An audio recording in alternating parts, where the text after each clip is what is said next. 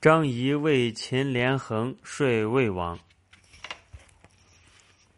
张仪为秦国策划连横之盟，去游说魏襄王说：“魏国的土地纵横不到一千里，士卒不到三十万，国土方整平坦，道路四通八达，与四方诸侯交通便利，犹如车轮辐条都集聚在车轴上一般。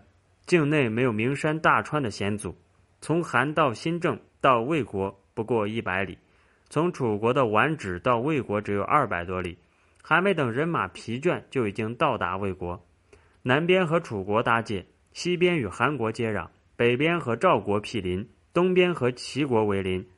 虚守边疆的将士四处四方散处四方，边境的哨所和城堡兴齐罗布，而运米的运河和存粮的仓库有十万以上。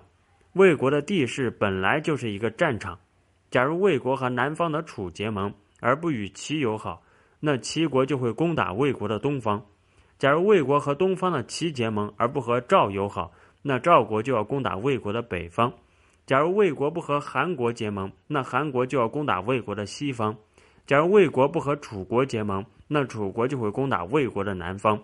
这就是所谓四分五裂之地啊！再说。诸侯参加合纵之盟，都是为了安定社稷、尊重君主、富国强兵、显扬名声。如今参加合纵之盟的诸侯，都抱着统一天下的目标，互相约为兄弟之邦，在运水上杀白马嗜血为盟，借以坚定各合纵国的意志。然而，是同一个父母的亲兄弟，也有互相争财产的事情。现在反而想要依持反复无常。权诈无度的苏秦的阴谋，这是不可能成功的。况且大王不释放秦，秦就会发兵攻打河外，占领卷、盐、南燕、酸枣，威胁魏国夺取泾阳。如此，赵国就不敢南攻，赵国不敢南攻，魏国就不敢北攻。那合纵的路就算断绝。合纵之路断绝，大王想让国家没有危险是办不到的。秦国挟持韩国攻打魏国。韩国在秦兵的恐吓之下，不敢不听从秦国号令。秦韩一旦结成一体，那魏国的灭亡就不远。这是陈魏大王感到担忧的地方。如今大王最好是陈氏秦国，一旦陈氏秦国，楚韩就不敢轻举妄动，从此魏国就消除了楚韩的祸患。那时大王才能高枕无忧。况且秦国想要削弱的是楚国。而能削弱楚国的，莫过于魏国。楚国虽然有富强之名，其实内部国力空虚。楚国的军队虽然很多，可是多半在作战时临阵逃逸，不敢跟敌人打硬仗、打死仗。所以魏军如果南征，必然能打败楚军，削弱楚国，强化魏国。攻打楚国而侍奉秦国，把祸患转嫁给他人，使自己国家安宁，这是最理想的外交策略。假如大王不采纳臣的建议，秦国就会发兵东征，那时大王想侍奉秦也办不到了。再说倡导合纵之盟，多半夸夸其谈，很少有可以信赖的。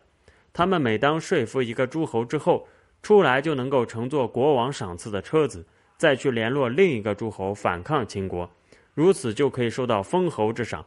所以天下游说之事，都日夜不停地指手画脚，瞪着眼睛说瞎话。